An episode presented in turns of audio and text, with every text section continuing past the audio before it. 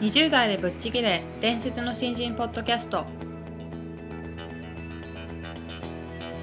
伝説の新人ポッドキャストはさまざまな業界で伝説的な活躍をしているゲストをお招きし20代の皆さんに向けて優秀な人材と言われるレベルではなく圧倒的に突き抜けた人材になるためのヒントをお伝えしていく番組です。本気の20代に火をつける伝説の新人養成プロジェクトがお送りいたします。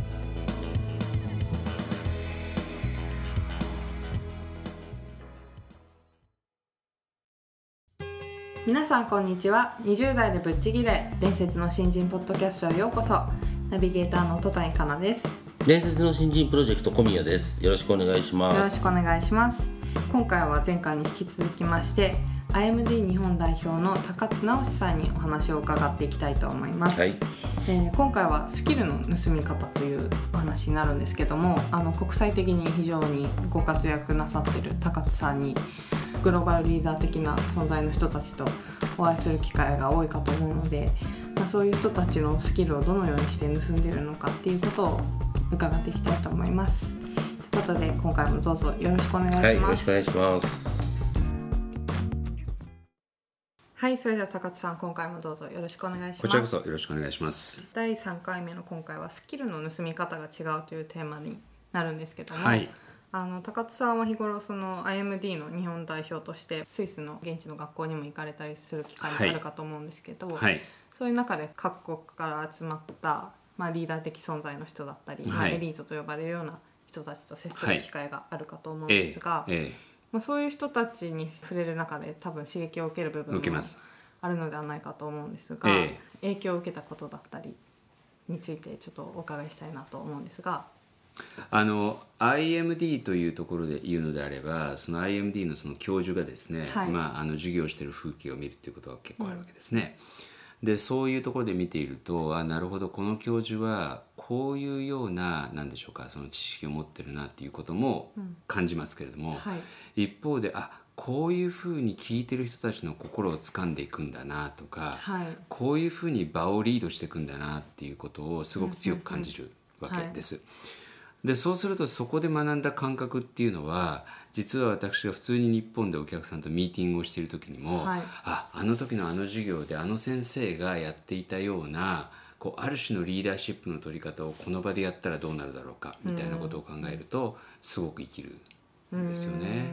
うん。何かこう特に印象に残ってるスキルみたいなのってありますか？と例えばですけれどもあのウィンター・ニーっていう中国系の先生がいるのこのお女の先生なんですけれど、であの住友商事さんのプログラムとかでディレクターをやっている非常にその優秀な先生なんですけど、彼女はものすごくうまく参加者で参加者は大半が男性ではい。えー40歳以上で。あそうなんですね、ええそういう人たちの心をガッと掴むのがうまい先生なんですね、うんうん。でもこの人は何をやってるかっていうとどんどんどんどん質問していくんですよ教えるだけじゃなくてこれについてあなたはどう思う？これについてあなたはどう思うってなってるんですね、はい。うん。でそうすると質問された方が発言せざるを得なくなっていく。はい、で発言するっていうことがどんどんどんどん求められていくと、うん。みんながですねそのうちだんだん積極的に発言するようになってくるんですよ、うんうん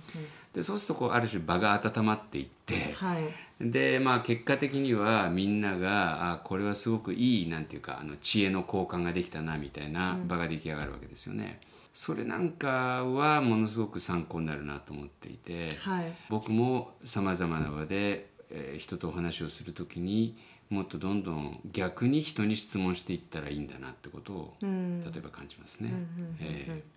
なるほど、まあ、なんかそういう海外とええ。日本のコミュニケーションの取り方っていうのがはい。違う部分ってすごいありますよね。ーありますね。うん。多分そのグローバルで活躍するための、やっぱりこう人を引っ張ってったり引きつけるために必要なことって高津さんから見てどうですか？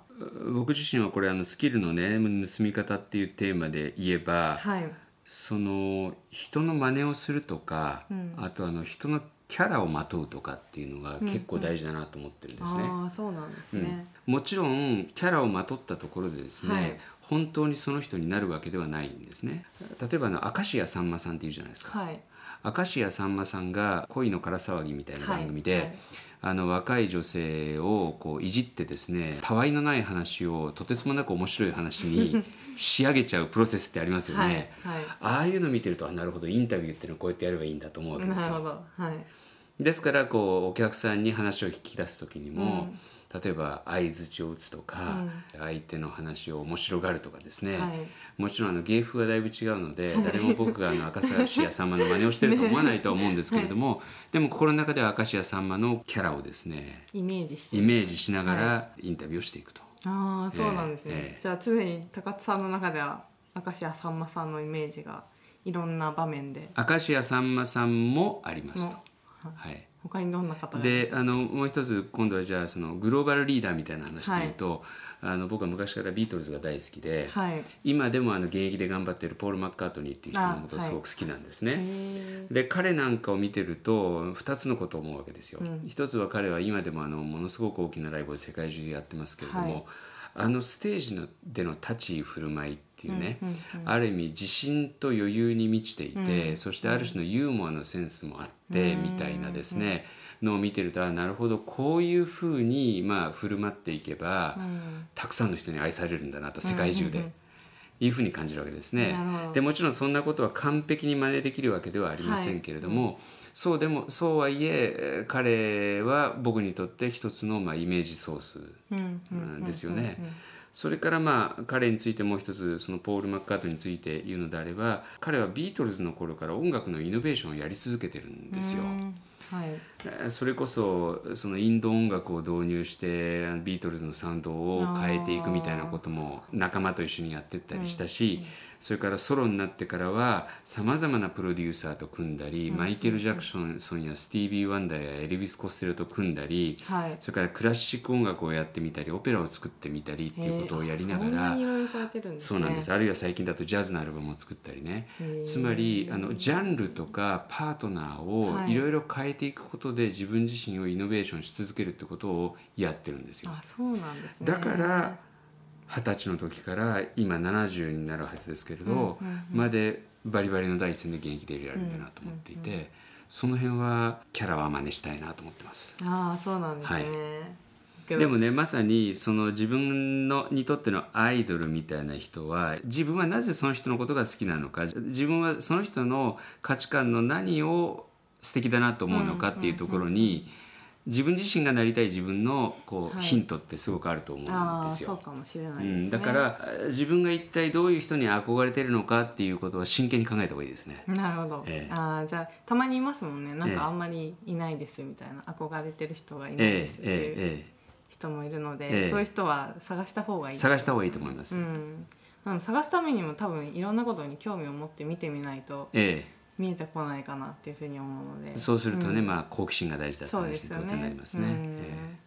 やっぱりそういう意味で言うと高津さんは本当に好奇心がいろんな分野にありますよねえそうですね。で好奇心っていうことが面白いのが好奇心がまた新たな好奇心を生むわけですね。なるほど、ええ。はい、でさっきの例えばビートルズの例で言えば、い。ビートルズに興味を持ちました。はい。でそうするとそこからじゃあ英語に興味を持つってこともあるしインド音楽に興味を持つってこともあるし、えーそれから1960年代の社会情勢に興味を持つってこともあるしはい、ね。はい。そうするとそこからまた先がどんどんどんどんあってっていうふうに好奇心ってつながっていくとですね思わぬ方向に自分の知識や領域をですね、広げてくれるんですよね。うんうんうん。そのプロはセスは面白いなと思いますね。え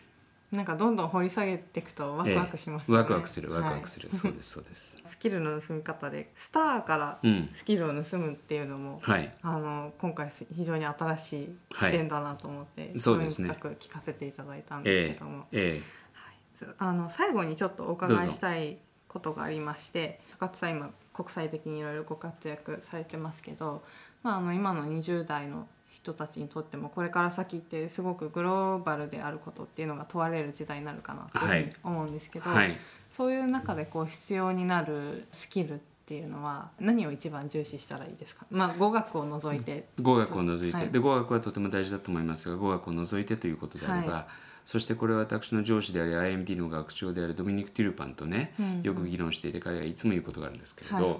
好奇心。うん。それから共感力。うん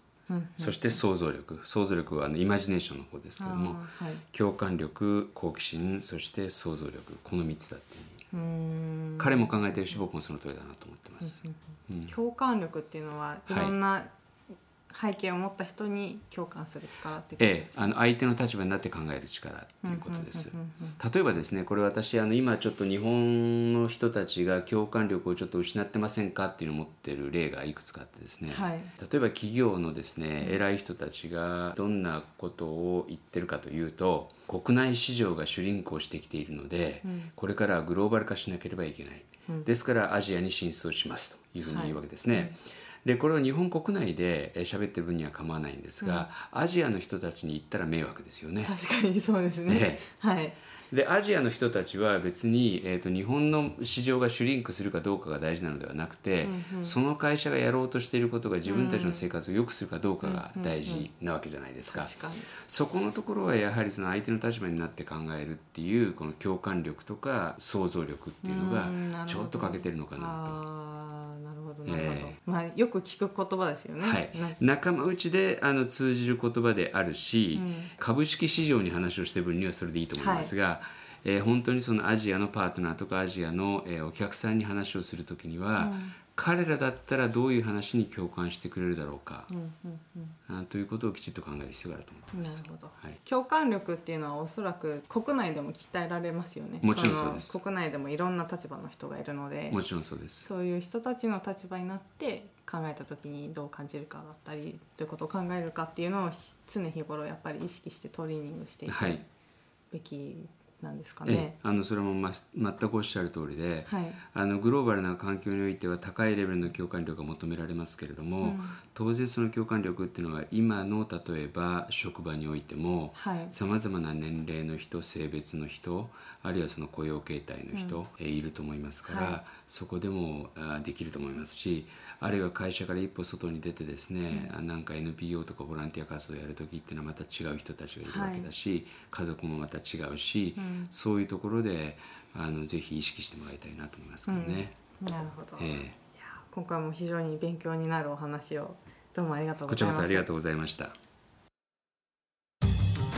はいということで高津さんにあのスキルの盗み方についてお話を伺ってきたんですけども、はい今回非常に面白いなと思ったのが、うんうん世界的なスターの真似をする 有名人の真似をするっていうことは、私はあんまり意識したことがなかったんですけどでも確かにこうスター的な存在の人たちって、まあ、自分の見せ方だったりとかっていうのは非常に上手だなっていうふうに思うのでなんかそこに憧れを持って真似をしていくっていうのがすごく面白いなと思ったのと、うん。あと、まあ、高津さんの場合ビートルズから発展して英語に興味を持ったり、はいなんか歴史に興味を持ったりっていう風になんか一つのことはきっかけで、うん。どんどんなんか興味の幅が広がっていくっていうのはすごく共感しました。割とこうね伝説の新人でも徹底的にパクるじゃないですけど、はい、うん、あの真似してこうよっていうのが入り口にあると思うんですけどね、実際こうやっぱ特に言語、まあ、英語もそうですし中国語もそうですし、はい。なんか言葉を覚える時に実際に中国人の学生とかと僕会ってても、はい日本人で話したの小屋さんが初めてですっていうすごい流暢な日本語を喋る中国人がいて。はい。でその人たちって名探偵コナンしか今まで喋ったことがないみたいなね。はいはいそれを見る繰り返しの中ではい。それが出来上がるみたいな、ね、高須さんとかこう大人がポール・マッカートニー真似してますってちょっとなんか照れくさいとこあるんですけど、はい。ただまあ多分入り口のところのうん。何かをこうきちんと吸収しようとするときに、はい。まず真似から入るっていうのは、うん。多分原理原則で、うんなんかそれがこうきちんと実を結んで言葉が喋れるようになって、はい。こう習慣がついてっていうのをお伺いすると、どっかで照れずにやりきるっていう、んまあすごい大事なんでしょうね。うんうんうん、あと常にやっぱりこう自分の理想像みたいなのがあるっていうのは非常にあの大事なことだなと思いますよね。そうですね。うん。はいということで今回は高津さんにスキルの盗み方についてお話をしていただいたんですけども、うん。非常に新しい発見がいっぱいあったお話で楽しかったです。そうですね。ははい、ありがとうございます。ありがとうございました。